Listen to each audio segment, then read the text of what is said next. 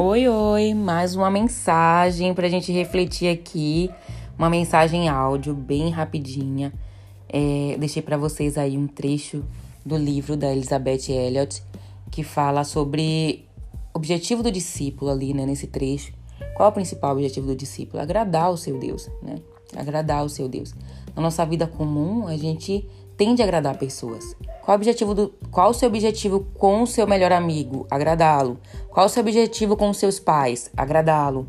Com seu chefe, não é a mesma coisa? A gente não coloca as pessoas na condição de primícia, a gente quer agradar. A mesma coisa com o Senhor.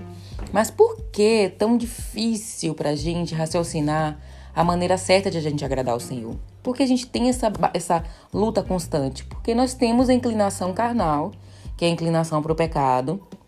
Nós vivemos em um, um, mundo distinto do Senhor, que Ele é Deus soberano, grandioso, e também porque a própria palavra diz que nós somos, né, nós temos um tesouro em vasos de barro. Né? Então, tudo, tudo provém de Deus. Todos os nossos dons, talentos, nossas melhores ações vêm do Espírito Santo. Então, para que a gente possa agradar ao Senhor, primeiramente a gente precisa pedir a comunhão com o Espírito Santo, porque é Ele que vai fluir em nós o melhor ele que vai fazer em nós o fluir do melhor amor, das melhores maneiras, da consciência mais pura, né, da, da convicção, da confissão. Tudo é através do Espírito Santo. Porque de nós mesmos a gente não consegue fazer muita coisa, né? O próprio Paulo disse: o bem que eu quero, esse eu não faço. E o bem que, e o mal que eu não quero, esse sim eu faço. Porque essa é a nossa tendência. Né? De, a gente precisa reconhecer que, primeiro, eu sei fazer muita coisa ruim. Isso é uma verdade. Segundo, eu preciso muito do Espírito Santo, muito mesmo. Terceiro, se há algo de bom em mim, isso só vem de Deus. Isso não vem de mim mesmo, isso vem de Deus. E para que tudo isso entre em harmonia, eu primeiramente preciso ter uma comunhão com o Espírito Santo. E Carla, como que eu faço para ter uma comunhão com o Espírito Santo? Cara, você faz ter uma comunhão com as pessoas? Você busca relacionamento, você convive, você é, entra em contato sempre, você busca conhecer o que a pessoa gosta, praticar, conviver. E com o Senhor a mesma coisa, mas ah, mas o Senhor não vejo e tal, né? Aquela conversa desde o início lá, né? Mas você busca o Senhor através da palavra, busca conhecer o caráter de Deus, busca reconhecer o sacrifício de Jesus, reconhece Ele como seu Senhor e seu Salvador, coloca Ele em primeiro lugar, louva, adora. Né? Agrada o Senhor dessa forma, agrada o Senhor agindo conforme a palavra, com os irmãos, né? É, cuidando dos órfãos e das viúvas, as pessoas que têm carências e necessidades. Quando você genuinamente ali busca agradar, você faz isso como para o Senhor.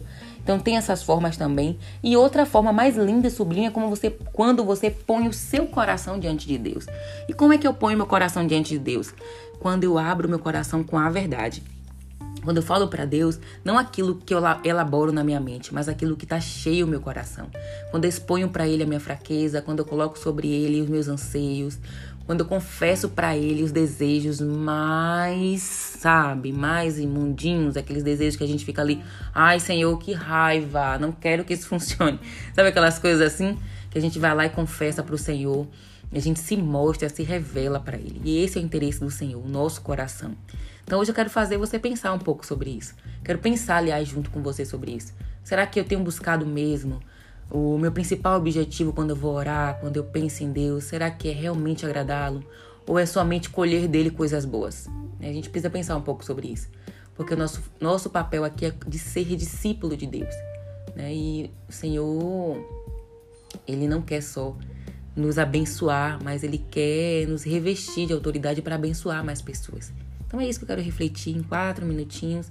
Deus te abençoe, que você tenha a paz de Cristo na sua mente e que você anseie cada vez mais pela palavra e conhecimento revelador desse Pai maravilhoso que a gente tem. Deus te abençoe.